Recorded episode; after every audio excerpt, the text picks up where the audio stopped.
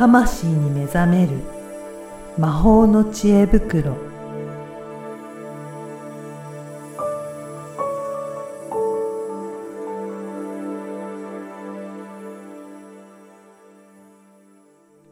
こんにちは、小ラボの岡田です。こんにちは。リアルスピリチュアリスト橋本由美です。由美さん、今回もよろしくお願いします。よろしくお願いします。実はこの収録の前日に久しぶりに由美さんと直接お会いできて お話本当できたんですね。はい。うん、はいい。やね、とっても、ルでね、うんお話でじっくりお話しする時間作れたのでよかったですね。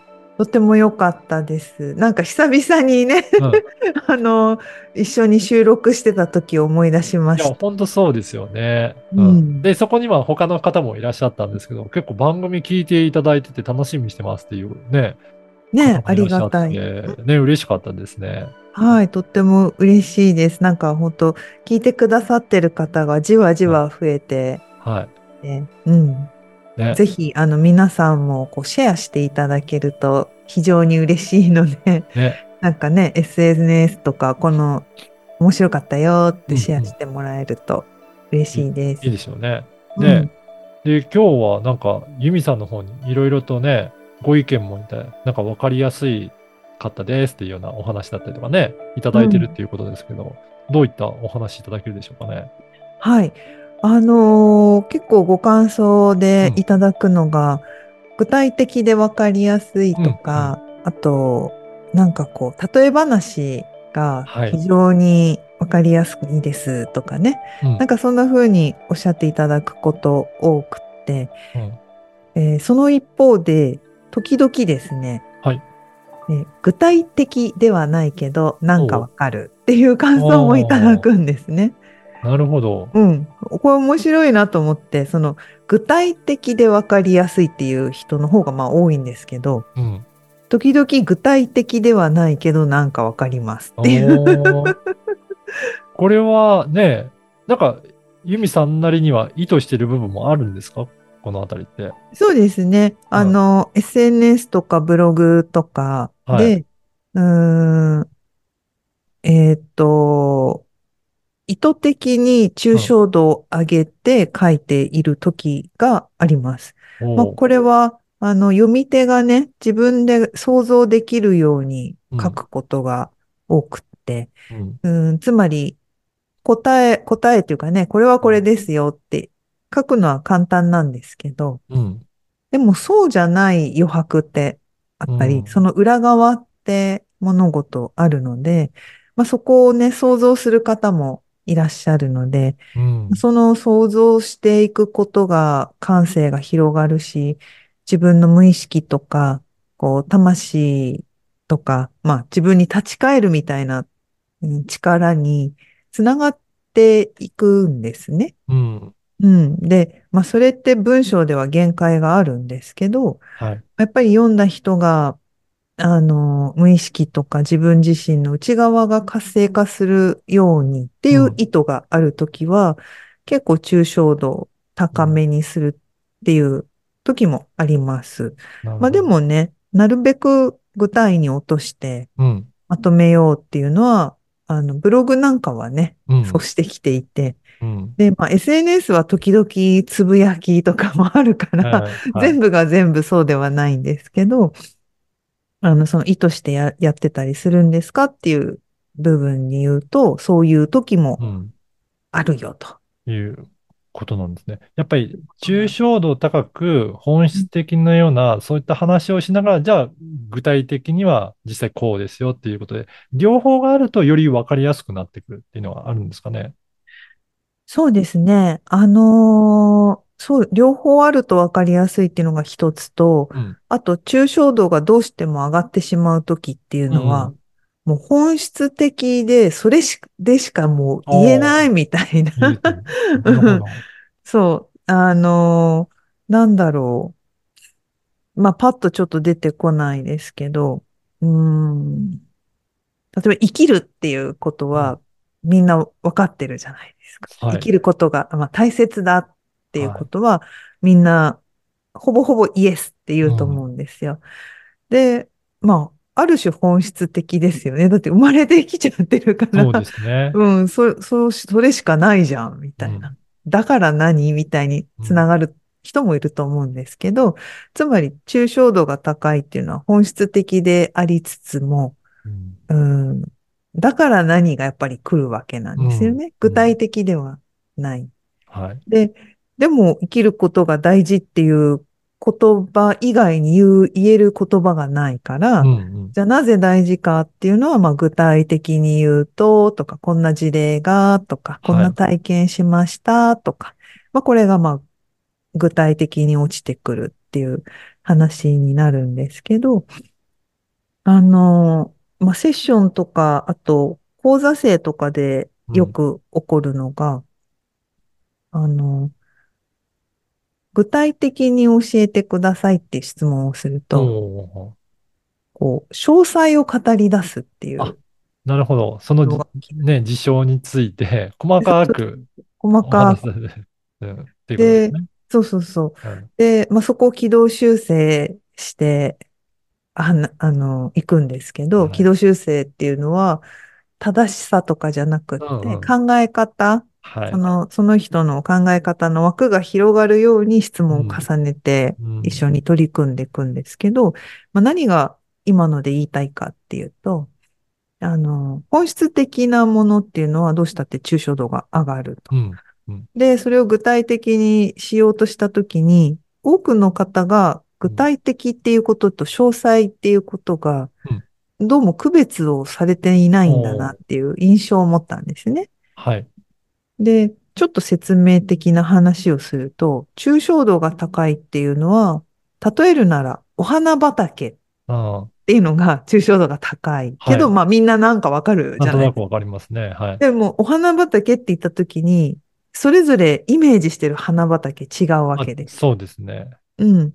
で、それをじゃあ具体的に、パンジーのお花畑って言ったら、ああ、パンジーねってなって、なんかパン、みんなパンジーは浮かぶんですよ。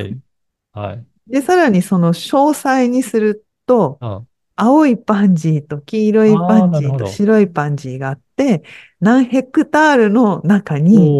何割青があって、ここれ詳細の話ですよね。確かに。はい。うんで、そ、そのパンジーのは畑は何々県の何々町にあるみたいなのが、まあ、詳細。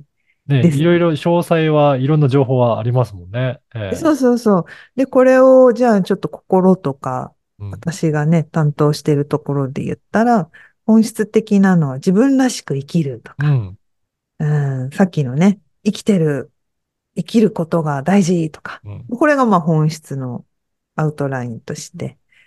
で、それを具体的にしたら、じゃあ自分らしくって何っていうのを、まあ具体的とか掘り下げるっていう表現しますけど、はい。そうしたときに、人それぞれさっきのお花畑でいろんな花があったように、自分らしさ、いろんな自分らしさがあるので、うん。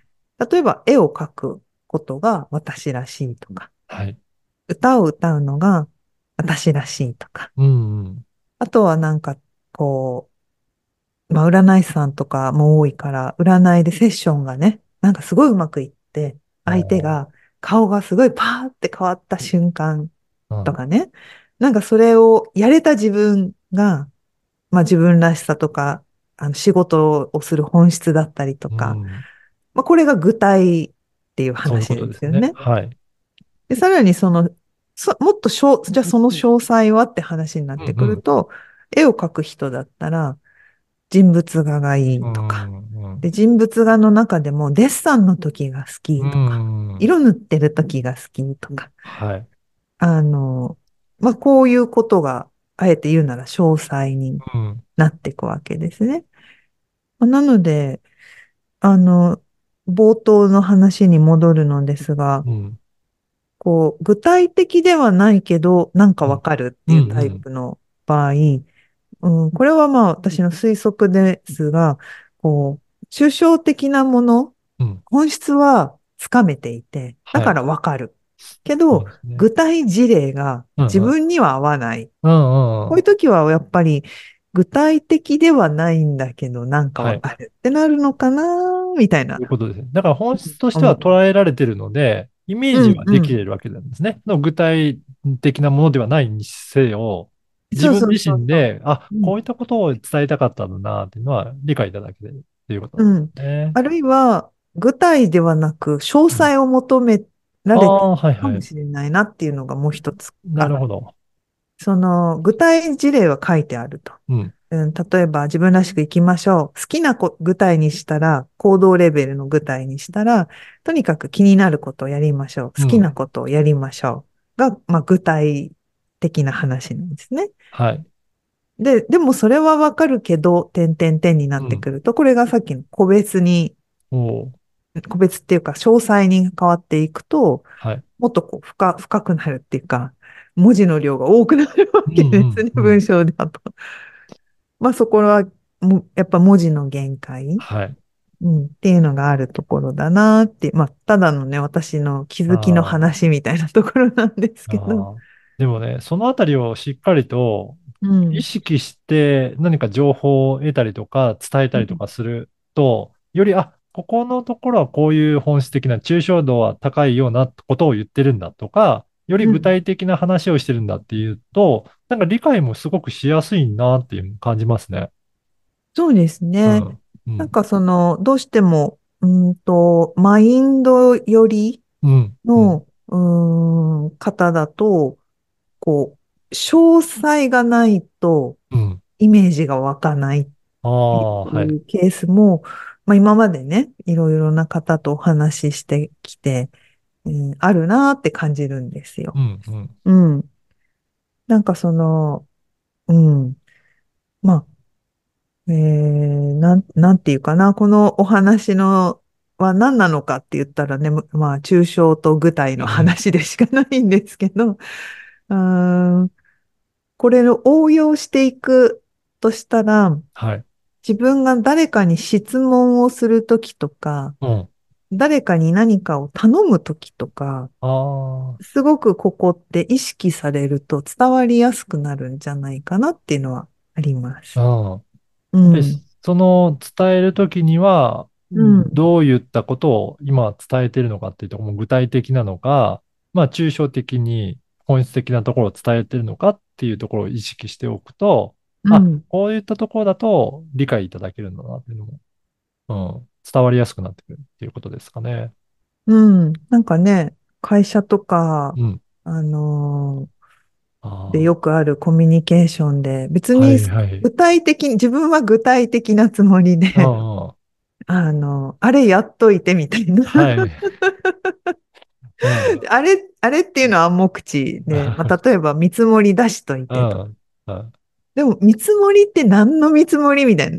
いろんな見積りもり書いてますけどっていう、ど どの見積もりでしたっけみたいなのが、まあ、詳細ですよね。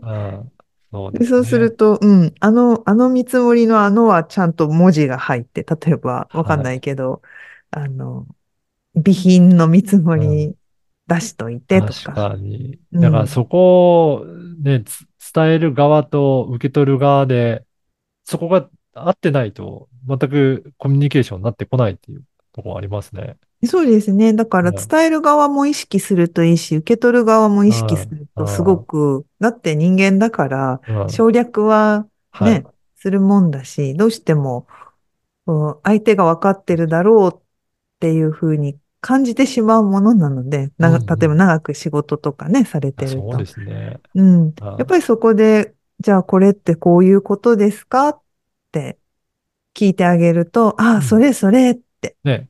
うん、スムーズにいくし、あーそのね、こういうし分け方っていうのをうん。か、なんだろう、考えるっていうか、意識に置いとくだけでうんも、うんうん。あの、なんか物事の視野って広がるし、いいんじゃないかなって。そうですね。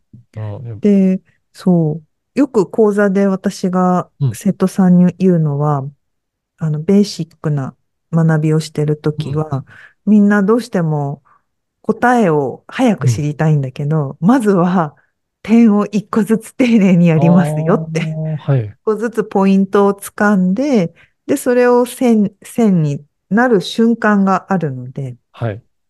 全体像はちょこちょこ話すんだけど、どうしても点を理解しないと全体像を話されても、うなんかピンとこないっうん。ていうのがあるんですね。だから、あの、その点の部分、詳細をまずやらないと全体像、全体像も伝えてはいても、なんかさっきのパンジーの花畑になりますよっていうのは見えてても、詳細がイメージできないと、うん。パンジーの花畑すら抽象度が高い。そういうことですね。うんでパンジーを植えるためには何月にとか、こういうなんか処理をして、で、今ここまで来ましたよね。で、今パンジーここまで育ったよね。で、だからこう、その先こうなってくるよっていうのがだんだん見えてくる。はい。そうすると、今までやってきた点が線につながって、ああ、このために私、なんかた耕して、種植えて、水あげてたんだな、とか、ああで水の湿り具合とかチェックしてたんだな、っていうのがそ、うかそうちょっとずつ分かってくるから。まあ、それが、そう、面になって立体になるっていうのが、まあ、学びを深める人の、うん、手順っていうかね、なんだよって言ってもお伝えするんですけどそ、うですね。最初はだから点だとなかなかわからなかったものが繋がってくると一気に、あ、こういうことだったんだってね、理解が深まりますね。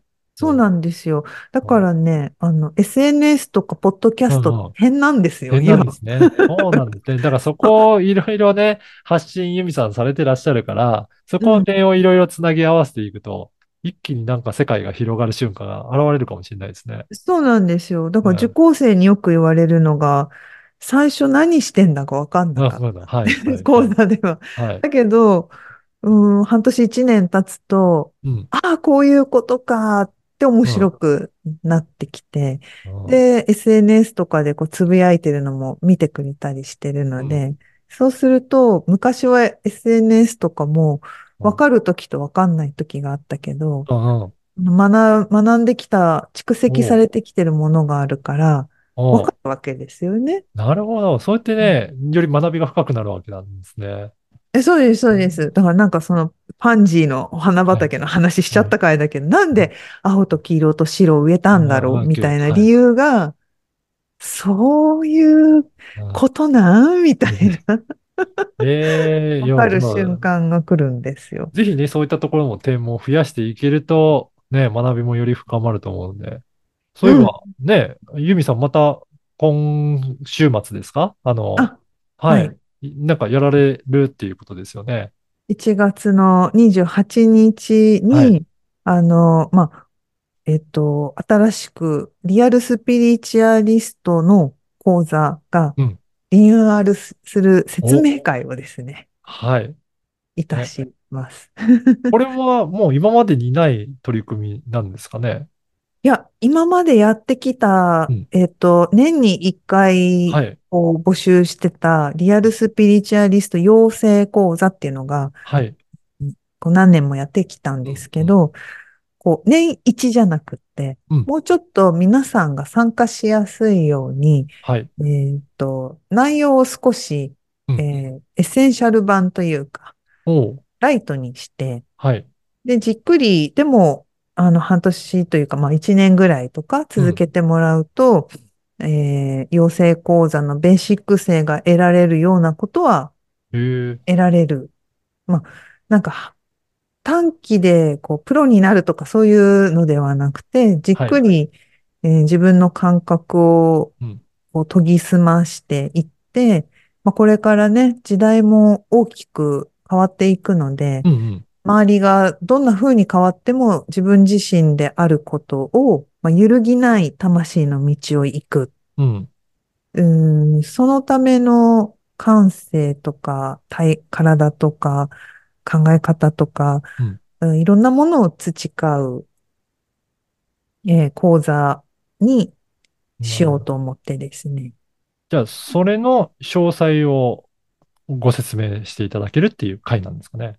そうですね。はい。まだちょっとね、これからはじ、スタートなので、うん。あのーこう、バチッとかま、あの、決まってるものっていうのは、うんそこまでかっちりはなくて、うんむしろ、それはデメリットではなくて、参加する人には大きなメリットだと思っていて、うんなぜなら参加する人に合わせて、おどんどんカリキュラムをやっていくからです。えー、そうなんですね。じゃあぜひね、ちょっと興味ある方、一度参加していただいて、どんなことやるのか詳しく聞いていただくのが、まずいい感じですね。そうですね。うんはい。まだこの、走り始めっていうのが多分一番うんいい時なんで。そうですよね。なんかね、その参加していただける方に合わせてやってもらえるような感じするので。はい、そうそうそうそう。もう魂の、揺るぎない魂の道を生きるっていううん。コンセプトがはい。もう定まってるので、まあ、そこからあの、プロになりたい人はプロになりたい人向けに、えっ、と、単発というか、あのなんかもう学校のあの選択科目みたいな感じにしようと思ってるので、なるんですね。はい、なのでそのベースのアカデミーっていう形にしようと思ってるので、アカデミー生になっていただいて、はい。もっと技術を深めたい人は、あの選択科目で取っていただいて、えー自分自身をとにかく深めたい人はそれだけで大丈夫っていう。いう感じですね。いや、ぜひね。あの、ご案内はあれですかね。いつものようにメルマガに登録していただけると、そうですおね。届けできるっていう感じですかね。はい。はい。あのメルマガで1月28に合わない人は、まあ、2月まだ予定うん。定まってないんですけど、2月も開催予定でございますので、はいぜひ。メルマガを取っといてもらえるとうん、知らせが随時行きます。はい。ぜひ、あの、ポッドキャストの説明欄にもある、このメルマガから登録いただけたらと思います。はい。ユミさん、今回もありがとうございました。ありがとうございました。